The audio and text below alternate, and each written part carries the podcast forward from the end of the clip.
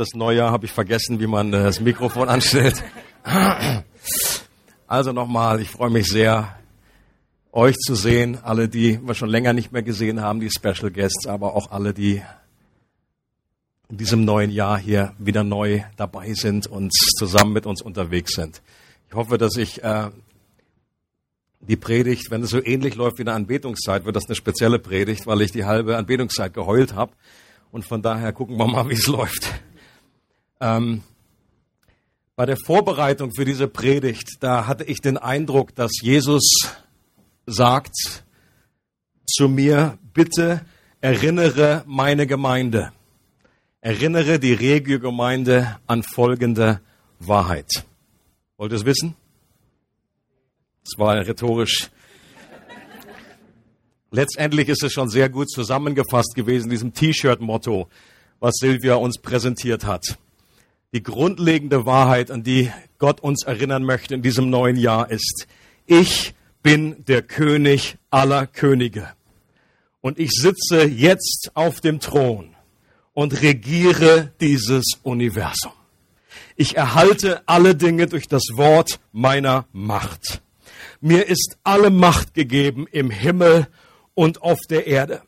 Meine Herrschaft wird nie vergehen und mein Königreich wird in Ewigkeit nicht zerstört werden.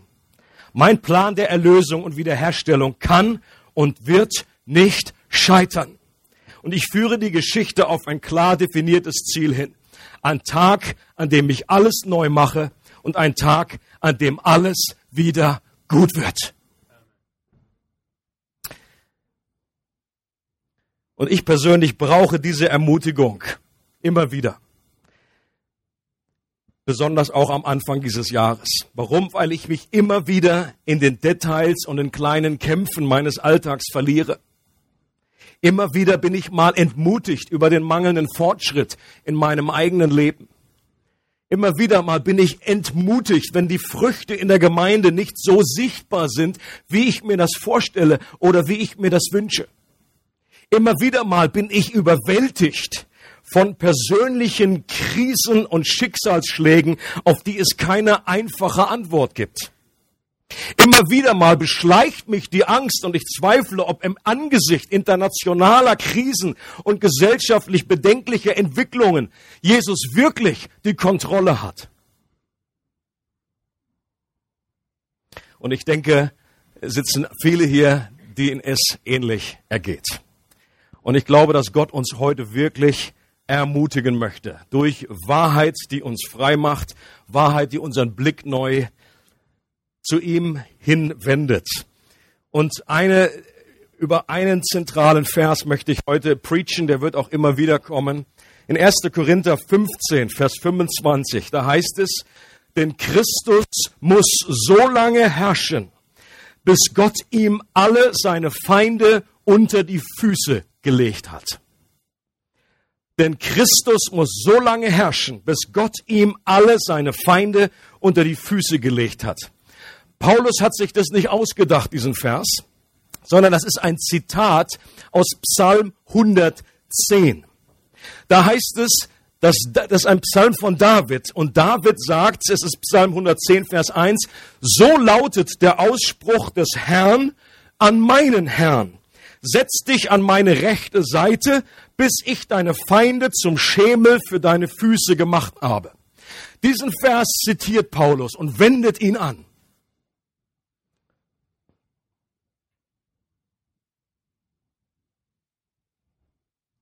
Und dieser Vers, der scheint zu den Lieblingsversen im Neuen Testament zu gehören, weil er immer wieder auftaucht. Das ist ganz interessant. Man wäre wär ein interessantes Bibelstudium. Diese Verse, die äh, aus dem Alten Testament genommen werden, die die neutestamentliche Gemeinde immer wieder anwendet. Da gibt es so ein paar und dieser Psalm 110 gehört dazu. Vielleicht erinnert ihr euch, dass Jesus selbst diese Verheißung nimmt und dadurch deutlich macht, den damaligen Juden, den Pharisäern, er stellt ihnen nämlich eine Frage und sagt, wer glaubt ihr eigentlich, wer der Sohn des Menschen ist? Wer ist der Christus? Wessen Sohn ist er? Und dann sagen sie, der Sohn Davids. Das war ja so die Verheißung. Das in, und dann sagt Jesus, okay, jetzt hat David aber selber, und dann nimmt er genau diesen Vers, David hat aber selber gesagt, der Herr spricht zu meinem Herrn. Und hier sind zwei Herren. Hier ist einmal Herr, Yahweh, Gott, der Herr spricht zu meinem Herrn. Setz dich zu meiner Rechten und ich werde die alle Feinde unter deine Füße machen. Er sagt, Jesus, wenn jetzt David diesen Messias Herr nennt, wie kann er dann sein Sohn sein? Und damit bestätigt Jesus selbst und anerkennt, dass dieser Vers sich auf ihn bezieht, dass es hier um den Christus, um den Messias geht. In der ersten Predigt von Petrus, in der Pfingstpredigt, welchen Vers greift Petrus auf? Genau Psalm 110, Vers 1. Wir lesen diesen Abschnitt mal, Apostelgeschichte 2. Er hat in den Himmel, er hat in den Himmel emporgehoben.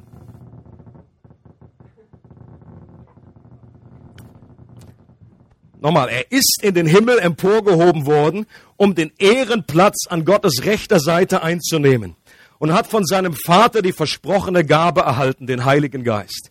Diesen Geist hat er nun über uns ausgegossen. Und das ist es, was ihr hier seht und hört. Dass, nicht da, dass es nicht David war, der in den Himmel hinaufgenommen wurde, zeigt auch der folgende Ausspruch, den er selbst gemacht hat. Was kommt? Psalm 110. Der Herr sagt zu meinem Herrn, setz dich an meine rechte Seite, bis ich deine Feinde zum Schemel für deine Füße gemacht habe. Es steht also unzweifelhaft fest und ganz Israel soll es erkennen, Gott hat Jesus zum Herrn und Messias gemacht, den Jesus, den ihr gekreuzigt habt.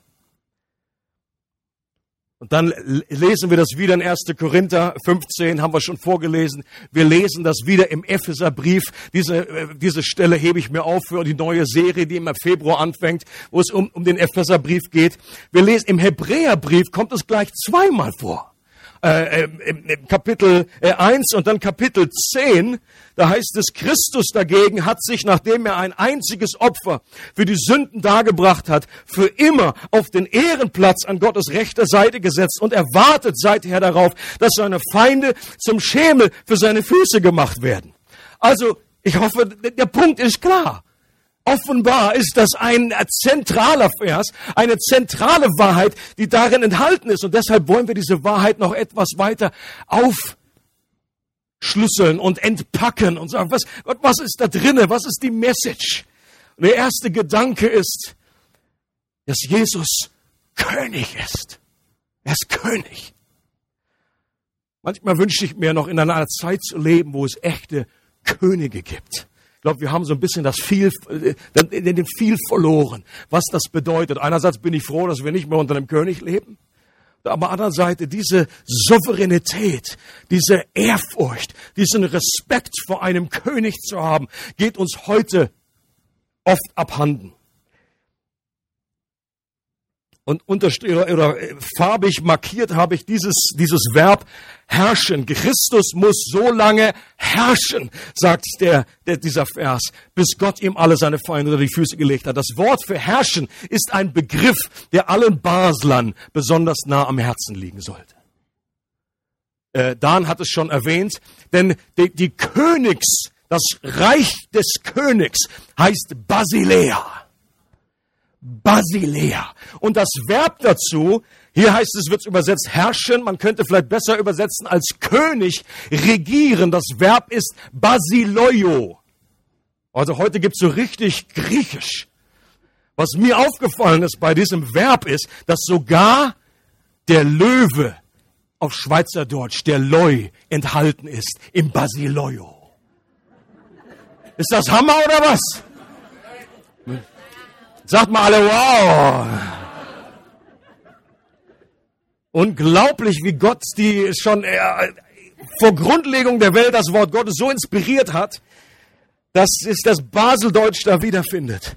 Es ist zumindest eine gute Eselsbrücke, um zu, zu wissen, das Königsherrschaft, Basilea, und dass er regiert als König ist Basileio, der König der Könige und der Löwe aus dem Stamm Judah.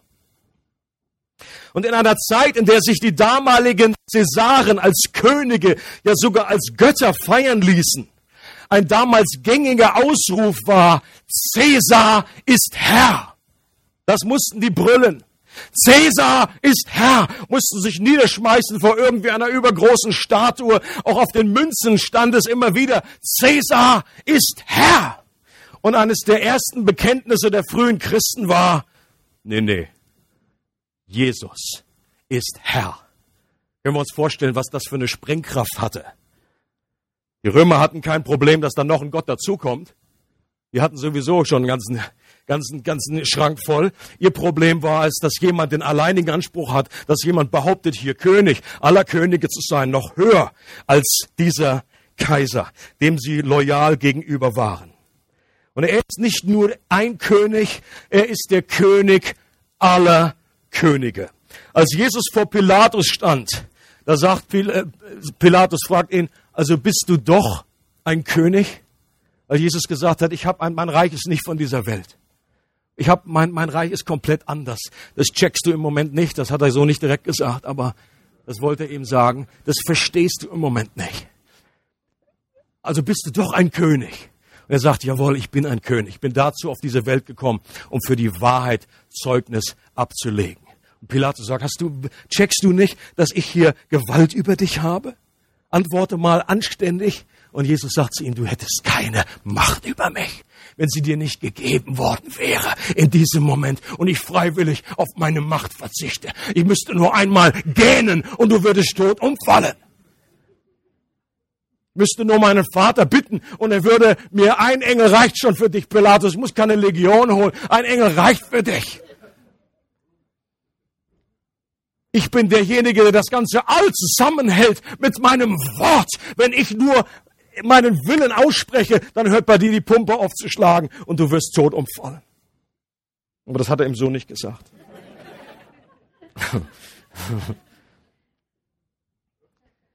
Was stand auf dem Kreuz? Das ist ja noch interessant, wie Pilatus das offenbar hat er irgendwie doch etwas, irgendwas hat er gecheckt. Normalerweise war das die, die, die Anklage äh, wurde dort über, den, über dem Kreuz äh, befestigt. Ähm, und meistens wurde das als eine Spottschrift äh, dann noch angebracht. Aber was stand? Jesus Christus, Jesus von Nazareth, der König der Juden. Und das ging den anderen auch schon auf den Keks. Sie haben gesagt, ich schreibe nicht erst der König, der, sondern er, hat behauptet, der König der Juden. Nein, hier stand es schon für alle Ewigkeit klar und deutlich, weil er genau das ist. Jesus aus Nazareth, der König der Juden. Und nach der Auferstehung sagt Jesus, mir ist jetzt alle Gewalt gegeben im Himmel und auf der Erde. Leute, wir hören zu oft, dass der Teufel der Herr dieser Welt ist.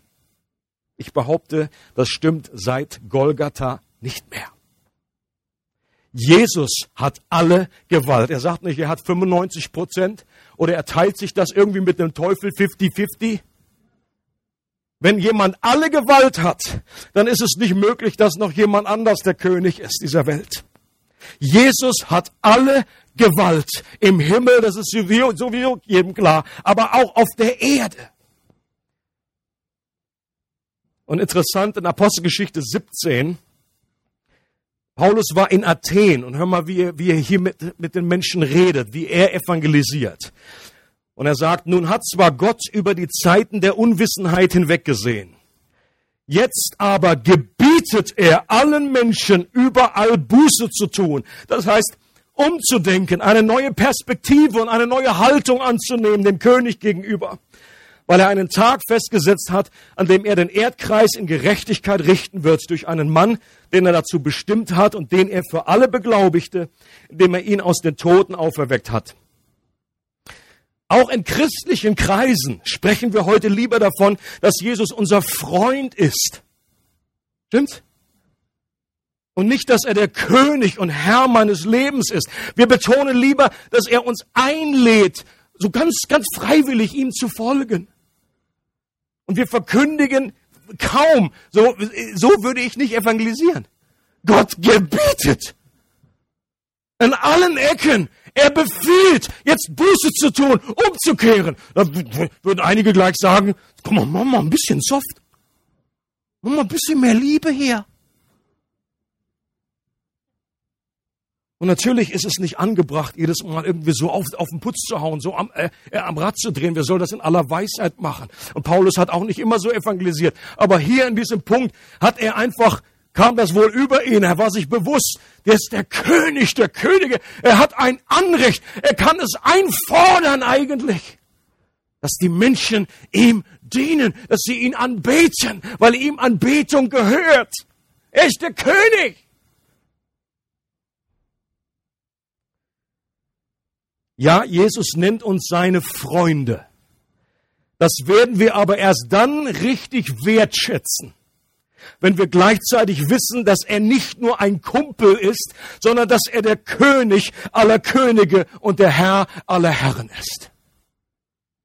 Jesus ist nicht Hobby, sondern Herr. Und jemand hat es so ausgedrückt, Gehorsam ist Gottes Liebessprache. Fand ich gut. Kennst du das Buch Fünf Sprachen der Liebe? Da kannst du irgendwie rausfinden oder für dich oder für deinen Partner oder Kinder und so weiter.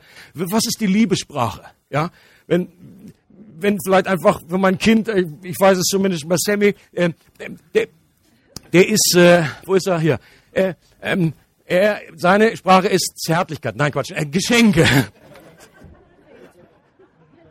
Geschenke.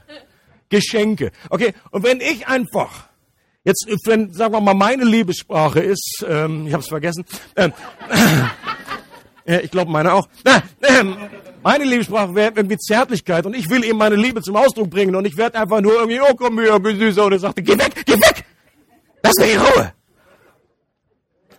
Ist öfter passiert schon, ja. Wenn ich früh morgens komme und sage, oh, wo ist dein Baby, wo ist dein Baby? Dann lass mich in Ruhe, schenk mir was.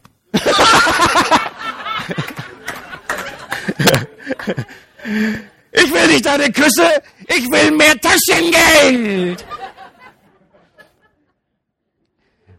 Und das mag ja sein, dass diese Liebessprache bei 99 Prozent der Teenagern existiert, aber Gottes Liebessprache ist Gehorsam. Gehorsam, und da kommen wir nachher noch zu, aber erst einmal auch dieser Punkt, er ist der König und er kann eigentlich hat er ein Recht auf diesen Gehorsam, den wir ihm zollen. Der zweite Gedanke ist, er, nämlich der König, regiert jetzt. Nicht erst irgendwann, sondern jetzt. Denn Christus muss so lange herrschen, bis Gott ihm alle seine Feinde unter die Füße gelegt hat. Wann schreibt Paulus diese Aussage. In welchem Jahrhundert? Im ersten Jahrhundert. Okay? Damals war das schon so, dass Jesus herrscht. Wenn, wenn ich zum Ausdruck bringe, er muss herrschen bis, dann gehe ich wohl davon aus, logisch, dass er im Moment jetzt schon dran ist. Und dass er noch so lange herrscht und dass etwas im Prozess ist, dass etwas unterwegs ist.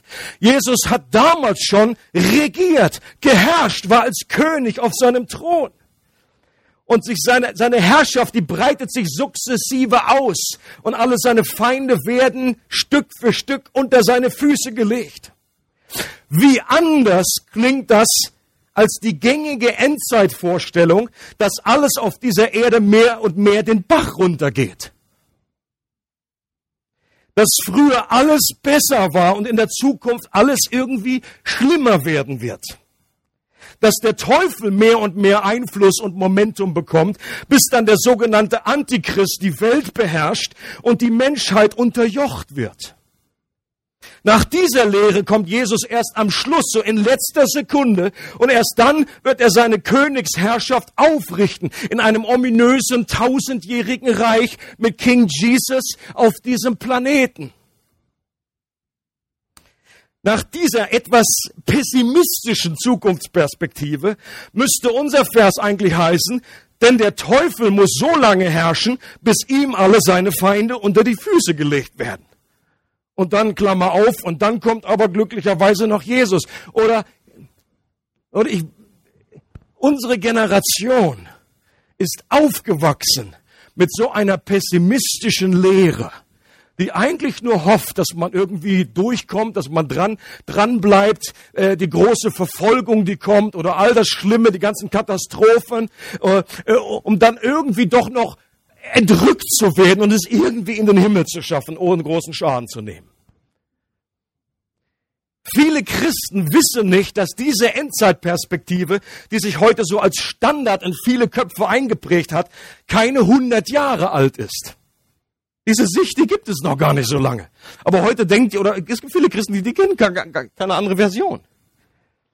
Und nach meiner Überzeugung ist diese, diese Sicht nicht durch eine saubere Interpretation der Bibel selbst entstanden. Es ist nicht aus der Bibel herausgewachsen, sondern war mehr eine Theorie, die wie über die Bibel rübergestülpt wurde. Und dann wurden da kleine Schublädchen gemacht und verschiedene äh, äh, Dinge und Schriftstellen wurden zeitlich und inhaltlich verdreht. Und es gibt Good News aus meiner Perspektive. Good News. Ich glaube, dass Gott daran ist, das zu korrigieren und ich beobachte, wie eine überwiegend pessimistische Sicht der Zukunft mehr und mehr ersetzt wird durch eine optimistische, hoffnungsvolle Sicht der Zukunft. Ist das auch etwas, was dir entsprechen würde? Und, und, und vielleicht falsche Frage, das geht nicht darum, was uns entspricht oder nicht, sondern es geht darum, was das Wort Gottes wirklich äh, darstellt, was es entfaltet. Aber ich bin der Überzeugung, ich bin selber aufgewachsen mit so einer pessimistischen Sicht. Und viele, viele Bibelstellen habe ich über Jahre komplett ausgeblendet dass im Alten Testament steht, dass die Erde davon erfüllt sein wird, von der Erkenntnis der Herrlichkeit des Herrn, dass Jesus in einer Tour darüber redet, dass das Reich Gottes sich ausbreitet, dass es wächst, auch von kleinen Anfängen, dass es zu einem großen Baum wird, der die ganze Erde erfüllt, dass das Reich Gottes sich ausbreitet wie Sauerteig. Am Anfang denkst du, ist nur Mehl, aber über die Zeit, nach und nach, wird das ganze Mehl durchsäuert. Das Reich Gottes breitet sich aus. Und ich spreche nicht von einer rosigen Zukunft. Das ist ein gewaltiger Unterschied. Ich glaube, es, gibt eine hoffnungsvolle Zukunft. Dass König Jesus jetzt regiert und dass seine Feinde nach und nach, jeder nach dem anderen, einer nach dem anderen unter seine Füße gelegt werden. Und dass Jesus gewinnen wird. Und jetzt schon, jetzt in der Entfaltung dieses Reiches hier auf dieser Erde. Ich spreche nicht von einer rosigen Zukunft, in der alles Friede, Freude und viel Eierkuchen sein wird. Das ist nicht, was ich sage. Ich spreche davon, dass nicht der Teufel, sondern Jesus alle Macht auf der Erde hat. Jetzt schon und dass sich das Reich von König Jesus ausbreitet und alle Feinde unter seine Füße gelegt werden. Möchte euch ein Beispiel nennen, äh, wodurch es oft zu, zu Verdrehungen äh, gekommen ist oder äh, dass man gewisse Ausdrücke der Bibel, glaube ich, einfach falsch verstanden hat und dadurch kommt eine komplett, es ist wie das, das berühmte Hemd, wenn ich das falsch anfange zu knöpfen, dann wundere ich mich, dass ich oben da komisch rauskomme. Ich glaube, was Gott möchte, ist, dass wir zurückkommen und das richtig knöpfen. Ähm, ein Beispiel ist, dieses, ist dieser Begriff, das Kommen in den Wolken. Ist euch ein Begriff. Jesus sagt, ich komme in den Wolken. Und ich würde jetzt, wenn ich jetzt eine Umfrage machen würde, bin ich mal überzeugt, dass der größte Teil von euch sagen würde, das hat damit zu tun, dass Jesus am Ende sichtbar wiederkommt. Er kommt mit den Wolken. Da bin ich überzeugt. Das Problem ist nur, obwohl ich persönlich noch daran festhalte und glaube, dass Jesus eines Tages sichtbar wiederkommt. Aber an den meisten Stellen, wo Jesus selber darüber spricht, hat es nicht diesen Inhalt, bespricht es nicht davon. Ein Beispiel, Matthäus 26, 64, da steht Jesus vor dem Hohen Rat. Und der Hohe Rat spricht ihn direkt auf an und sagt, sag uns, bist du der Christus, der Sohn des lebendigen Gottes? Und was sagt Jesus? Du hast es gesagt. Mit anderen Worten, yes, sir. Doch ich sage euch, von nun an werdet ihr den Sohn des Menschen sitzen sehen zur Rechten der Macht und kommen auf den Wolken des Himmels. Also Jesus bestätigt hier letztendlich, dass er jetzt erhöht werden wird. Das jetzt, jetzt ist es soweit. Er spricht ja zu denen und sagt, das werdet ihr sehen. Er sagt nicht, das werden irgendwelche Generationen in 2000, 3000, 4000 Jahren sehen, sondern er spricht zu denen, das wirst du sehen, du wirst das noch miterleben. Und es spricht davon, dass er zur Rechten der Macht erhoben wird. Und ich, ich werde kommen auf den Wolken des Himmels. Äh, und danach zerreißt der hohe Priester sofort. Man, man fragt sich mal, was, was ist denn die Reaktion? Was hat er denn jetzt gesagt? Er hat ihn ja nicht irgendwie beleidigt. Er hat irgendwie, was ist die Reaktion? Warum flippt er so aus? Weil er genau wusste, wovon Jesus geredet hat. Denn diese, diese, diese Bezeichnungen sind bekannt aus dem Buch Daniel. Dieser Begriff der Sohn des Menschen, äh, kommen mit den Wolken oder das, äh, dass Jesus hier sagt, äh, äh, in den Wolken des Himmels und so weiter. Schauen wir uns die Stelle an. Daniel 7 sagt es. Äh, Daniel, ich schaute in Gesichten der Nacht und siehe, mit den Wolken des Himmels kam einer wie der Sohn eines Menschen. Seht, seht, seht ihr das? Das ist mit den Wolken, das Kommen, das, das da steht. Und der Sohn des Menschen, dass der da steht, und er kam zu dem Alten an Tage und man brachte ihn vor ihn und ihm wurde Herrschaft und Ehre und ein Königtum gegeben und alle Völker, Nationen und Sprachen dienten ihm. Seine Herrschaft ist eine ewige Herrschaft, die nicht vergeht und sein Königtum so, dass es nicht zerstört wird. Also in dieser Bibelstelle, die damals für die Juden, die, das kannten die in- und auswendig. Das, das war, das, das war dann absolut präsent. Wenn Jesus das anspricht, dann, drückt das irgendwelche Knöpfe. Sie wissen sofort, wovon er redet. Dieser Jesus behauptet, dieser Sohn des Menschen zu sein, von dem in Daniel die Rede ist. Und er kommt mit den Wolken. Ist euch aufgefallen, wohin er kommt? Der kommt nicht von oben nach unten, der kommt von unten nach oben. Seid ihr noch wach? Er kommt zu dem Alten an Tage, eine Bezeichnung für Gott. Jesus kommt mit den Wolken und er kommt zu Gott und ihm wird Herrschaft gegeben, Macht und Autorität. Er bekommt ein Reich. Er wird zur Rechten der Macht installiert und er wird ein König der Könige. Was das letztendlich bezeichnet, ist die Intronisierung von Jesus, als Jesus auffährt in den Himmel. Auch da ist interessant, dass er mit den Wolken, er wird aufgenommen von den Wolken. Er, wir sind so irdisch zentriert. Wir denken, wenn da was kommt mit den Wolken, muss das ja wohl zu uns kommen. Hallo! Wir sind die Erde, wir sind der Mittelpunkt. Dann schauen wir in das Buch der Offenbarung, da geht es gar nicht so sehr nur um die Erde, sondern da siehst du, wie Sachen passieren vor dem Thronraum. Das ist das wirkliche Schaltzentrum des Universums. Und Jesus, nachdem er alles vollbracht hat, kommt er mit den Wolken zu dem alten an Tage zu Gott, um ein Reich zu empfangen. That's the point. Und das ist wichtig. Das ist nicht nur ein theoretischer Furz. Denk bitte nicht, oh, mein Wolfi hat echt zu viel Zeit.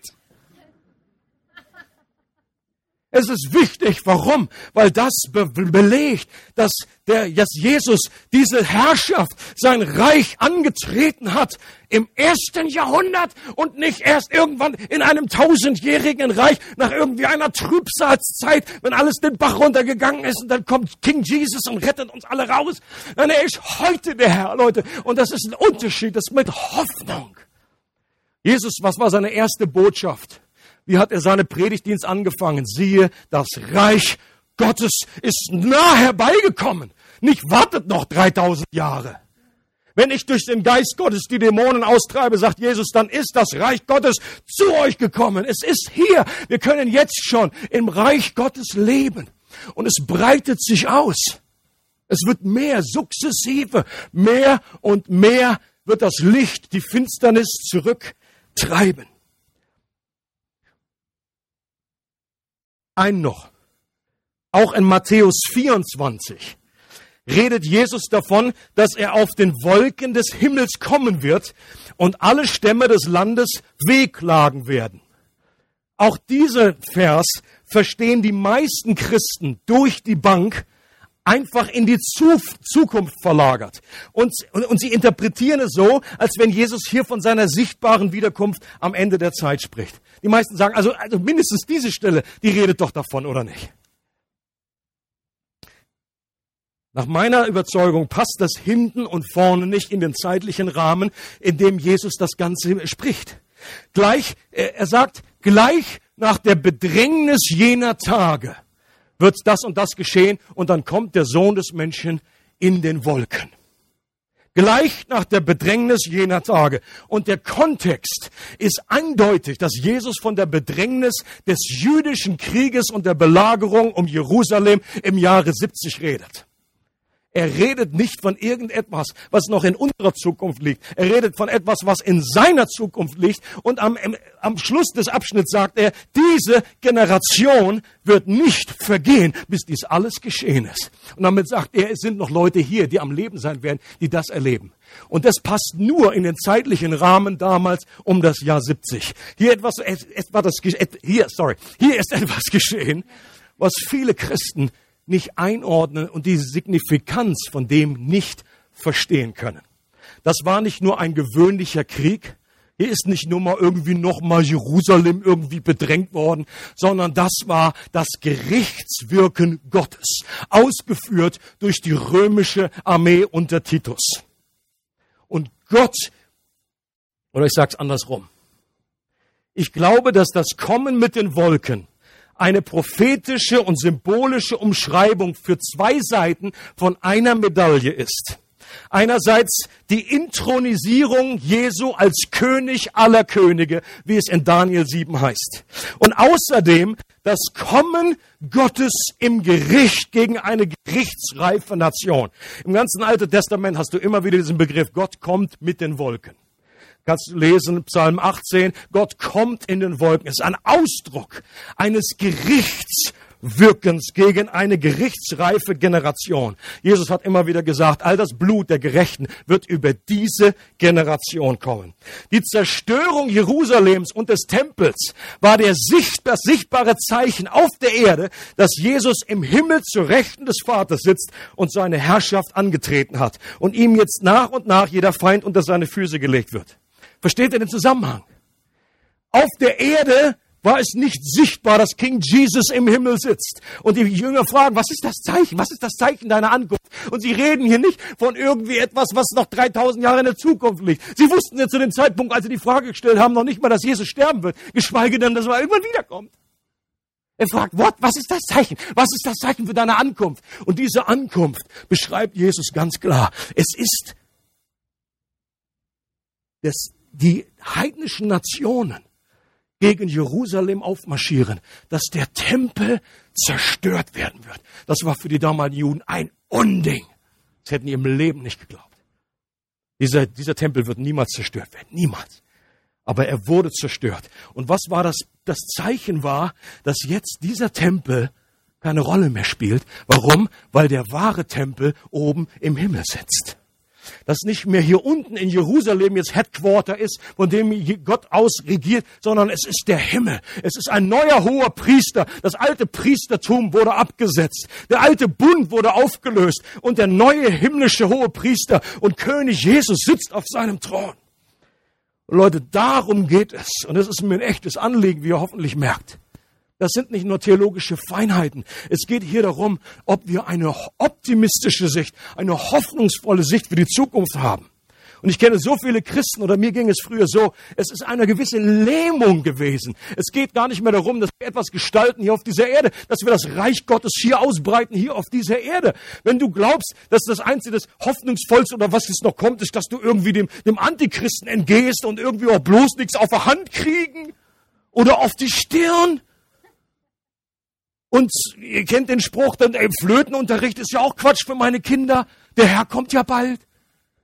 Du investierst nichts mehr für die Zukunft. Du bist nur gelähmt wie das Häschen. Die Hoffnung ist, dass du einfach, weil es alles so dringlich ist, dann noch irgendwie so äh, Hauruck-Evangelisation machst und rumläufst, weil der Herr ja bald kommt. Aber es gab schon so viele Propheten, die sich wieder und wieder geirrt haben. Ich habe ein ganzes Buch in meinem Schrank, wo sie alle gesammelt wurden. Das Problem ist, hinterher entschuldigt sich fast keiner. Und so oft haben die Hunde gekläfft, dass jetzt, wenn es jetzt wirklich mal einer zufällig treffen sollte, keiner reagiert mehr. So, oh, der Herr kommt, der kommt, der kommt jetzt, der kommt jetzt, er ist um die Ecke, er ist um die Ecke. Das haben sie im Jahr 500 auch schon gesagt. Das haben sie im Jahr 1000 auch schon gesagt. Damals den Christen, als Hitler und Goebbels auf der, in der Regierung waren, das war für die Christen ganz klar, dass Hitler der Antichrist ist und Goebbels der falsche Prophet.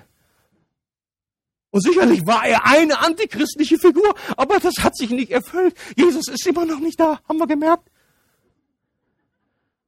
In der Reformation, das hättest du keinen Reformator, hättest du nicht überzeugen können, dass der, dass der Papst nicht der Antichrist ist. Das war völlig klar. Jesus ist auch nicht gekommen. Lass uns nicht irgendwie komische, komische Glückskeks-Prophetien davon uns lassen. Und dann passiert irgendwie was in Israel, da fällt ein Baum um so, ho! Das ist schon im Wort! Ja, gar nichts ist da im Wort. Eine Buchempfehlung. Wenn ihr ein gutes Buch lesen wollt, tut euch was Gutes und lest dieses Buch Siegreiche Eschatologie. wer, es, wer es aussprechen kann, darf es bestellen. Man kann auch sagen Eschatologie. Nein. Aber dieses Buch ist wirklich, ich kenne, ich kenne einige über, über Endzeit und sowieso theologische Bücher, das ist wirklich lesbar. Es ist verstehbar für das ganz normale Schaf. Please trust me. Und ich verspreche dir eins, wenn du nur halbwegs Interesse hast an diesem Thema, dir werden Kronleuchter aufgehen. Du wirst denken, boah, Alter, das habe ich ja so noch nie gesehen. Du wirst Dinge in einem völlig neuen Blickwinkel sehen. Es wird eben die Daniel stellen, Matthäus 24, die, das Buch der Offenbarung. Als ich das, ich habe sechs Jahre Theologie studiert, von dieser Sicht, die hier vertreten wird, nie etwas gehört. Und das ist eine Katastrophe. Und das will ich, das, dem will ich abhelfen. Und ich äh, lade dich ein, das dir zu gönnen, selbst wenn du nicht letztendlich bei dieser äh, Sicht landest, wird es eine unwahrscheinliche Erweiterung für deinen Horizont sein und du wirst äh, auf jeden Fall gesegnet sein. Letzte Gedanke und Überschrift. Obwohl Jesus der König aller Könige ist, der unsere Anbetung und unseren Gehorsam einfordern könnte, weil er ein Recht darauf hat, ist dieser König doch überraschend anders. Und diese Überraschung wird auch in einer Szene in der Offenbarung deutlich. In Kapitel 5 ist Johannes in seiner Vision am Boden zerstört. Der heult mitten in der Vision, weil das alles so real war. Warum heult er? Weil da sich etwas entfaltet und da kommt eine interessante eine Buchrolle mit Siegeln drauf. Ist offenbar die ganze weitere Entfaltung dieser Geschichte und der Zukunft des Erlösungsplanes. Und plötzlich ist man, ist man auf der Suche nach jemand, wer ist würdig, diese Buchrolle zu öffnen. Und man hat niemanden gefunden. Man hat im Himmel geguckt. Man hat auf der Erde geguckt, unter der Erde. Es wurde niemand gefunden. Und Johannes fängt an zu heulen wie so ein Baby. Und dann sagt er, doch plötzlich wurde einer gefunden, der würdig ist, und dann heißt es in Offenbarung 5, Vers 6, nun sah ich in der Mitte, da wo der Thron war. Achso, sorry, ich muss erst andersrum sagen. Ähm, was, was ihm prophezeit wurde, was gesagt wurde, ist, dass dieser mächtige König, der Löwe aus dem Stamme Juda gefunden wurde. Und dann kommt eben dieser Vers. Und die Überraschung ist, er selber, die Leser und auch Johannes selber hat gedacht, okay, jetzt sehe ich Aslan. Jetzt sehe ich den Löwen.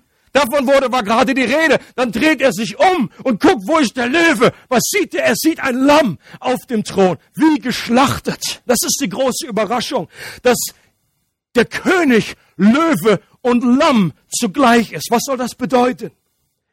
Die atemberaubende Botschaft der Bibel ist, dass Gott entschieden hat, seine Herrschaft nicht durch seine Allmacht und Kraft auszubreiten und Menschen einfach zu unterwerfen sondern er hat sich entschieden, das auf eine Art und Weise zu tun, auf die niemand von uns in einer Million Jahren gekommen wäre. Gott hat die radikale Taktik gewählt, sich selbst zu opfern und dadurch seine Herrschaft auszubreiten. Er ist kein Despot, sondern ein demütiger König. Er ist der Leiter, dem wir vertrauen können. Jesus wählte eine Erscheinung, als er auf diese Erde kam, die keine Bedrohung war. Geboren nicht in einem Palast, sondern in einem Stall. Er hat nicht zum Schwert gegriffen, was viele seiner Jünger bis zum Schluss gehofft haben. Lass es mal richtig die Sau lassen, mal richtig Römern in den Hintern, mach mal richtig Asterix und Obelix hier. Das war die Hoffnung. Bis zum Schluss haben sie das nicht gerafft. Aber Jesus hat nicht zum Schwert gegriffen, sondern sich eine Schürze umgebunden, um seinen Jüngern die Füße zu waschen und damit zu zeigen, dass der Weg nach oben, nach unten führt. Er starb am Kreuz, indem er sich freiwillig verspotten, auspeitschen und ans Kreuz nageln ließ. Warum? Weil die Botschaft und die Bedeutung des Kreuzes eine Leiterschaftsdemonstration enthält. Es ist, als wenn der Sohn Gottes am Kreuz hängend uns zuruft und sagt, schau mich an, schau mich an. Ich bin das große Ego, das du fürchtest. Ich bin der, der auf dem Thron des Universums sitzt. Ich verstehe deine Paranoia, sagt Jesus zu uns. Ich weiß, dass du Autorität nicht vertraust. Du bist voller Angst und Abwehrhaltungen. Warum? Weil jede Autorität auf Erden verdreht ist. Eltern, Lehrer, Politiker, sogar Pastoren können ihre Autorität missbrauchen und verdrehen. Doch hier am Kreuz siehst du mich, wie ich wirklich bin. Ich bin demütig und sanftmütig. Ich verschenke mich freiwillig aus Liebe zu dir. Ich will dich nicht übervorteilen, sondern ich lasse mich übervorteilen, weil es mir um dein Wohl geht. Ich bin der König, dem du wirklich vertrauen kannst. Ich bin nicht nur Löwe, sondern gleichzeitig Lamm. Heute in unserem Prozess, in dem wir gerade drinstecken, der Mitgliedschaft, geht es um nichts anderes als um diese Punkte, die ich gerade aufgezählt habe. Es geht darum, zum Ausdruck, die zum Ausdruck gebrachte Grundsatzentscheidung, Jesus immer wieder König unseres Lebens und dieser Gemeinde sein zu lassen. Amen. Es geht darum, dass Jesus selbst zur schrittweisen Ausbreitung seines Reiches die Ortsgemeinde bestimmt hat und sie gebrauchen möchte, die seine Hände und seine Füße sind, sein Leib vor Ort, seine Armee der Liebe und dass er selbst uns dazu einlädt, uns an einem konkreten Ort verbindlich einzubringen und sich zur Verfügung zu stellen, dass sein Reich kommt und sein Wille geschieht. Und es geht darum, dass dieser König diese Herrschaft in unserem Leben nicht mit Gewalt einfordert er ist nicht nur König, sondern er ist Lamm. Er hat uns zuerst gelebt und er möchte, dass wir ihm freiwillig und gerne folgen. Leute, und das macht all den Unterschied in dieser Welt. Ich glaube, es gibt so viele Christen, die aus einem falschen Verständnis heraus folgen sie Jesus irgendwie halbwegs unwillig, äh, irgendwie auf der Handbremse noch, weil sie irgendwie denken, ja, ich muss ja, er ist ja König. Und das will Jesus überhaupt nicht. Er hätte das Recht, das einzufordern. Aber er will deine freiwillige Entscheidung. Seine Liebessprache ist Gehorsam. Und er möchte, dass du ihm freiwillig und gerne nachfolgst. Lasst uns diesen Kern der Mitgliedschaft nicht aus den Augen verlieren. Es gibt Teilaspekte, die einige von uns sehr beschäftigt haben. In diesem ganzen Paper verschiedene Unteraspekte, wie zum Beispiel die Taufe. Und es ist wichtig, sich damit gründlich auseinanderzusetzen. Doch ich glaube, wir müssen aufpassen, dass wir dabei nicht das zentrale Anliegen aus dem Auge verlieren und uns in irgendwelchen Teilaspekten verzetteln auf Nebenschauplätzen, dann irgendwie, äh, dass das irgendwie überdimensional sich aufbauscht das Kernanliegen von dem, was wir erreichen wollen, ist, dass Gott wieder weiß, mit wem er rechnen kann. Und das ist auch für uns als Leiterschaft wichtig zu wissen für die nächste Phase. Der Kern ist, ich fasse es nochmal zusammen, der, der, der Vers aus 1. Korinther 15, Jesus regiert als König, bis Gott ihm alle seine Feinde unter die Füße gelegt hat. Jesus lädt dich und mich dazu ein, für die nächste Etappe in der Regelgemeinde bei diesem Abenteuer dabei zu sein und das auch freiwillig und froh zum Ausdruck zu bringen. Und wir wollen das dadurch zum Ausdruck bringen, dass wir hier eine Mitgliedschaftserklärung abgeben. Wer das noch nicht getan hat, wie zum Beispiel ich, ich habe da noch meine Fragen über den Prediger, ob er in seiner Endzeittheologie jetzt völlig verrückt geworden ist. Nein, ich glaube, einigen geht es so wie mir. Wir haben das Ding einfach im Toaster vergessen oder am Spiegelschrank oder irgendwo. Ich möchte euch herzlich einladen, wenn für euch die Entscheidung klar ist, dass ihr diesem Herrn folgen wollt und auch eure eure Loyalität diesem König freiwillig gilt und für die nächste Etappe, das in dieser Gemeinde vonstatten gehen soll, dass wir dieses Abenteuer gemeinsam äh, äh, angehen, dann möchte ich dich einladen, heute noch den Zettel, ich hab, gibt noch einige, wenn du einen zu Hause hast liegen, dann füll den bitte hier aus, lass ihn hier, gib ihn diese Woche noch ab. Für diejenigen, die noch echte Fragen bewegen, haben wir Zeit gegeben, die ihr gerne nutzen könnt. Wenn noch Gesprächsbedarf da ist, bitte kommt auf die Leiterschaft zu und stellt eure Fragen. Wir sind eigentlich sehr beschenkt über die verschiedenen Fragen, die schon gekommen sind, über die Gespräche, die wir geführt haben. Das hat allen Beteiligten wirklich gut getan. Und das ist ein guter Prozess. Und Leute, wie gesagt, lasst uns nicht in irgendwie, es geht nicht um irgendwelche Papers, um irgendwelche äh, Häkchen und hin und her, sondern es ist Jesus, der König, der vor uns steht und uns fragt, möchtest du, kann ich mit dir rechnen? Folgst du mir nach?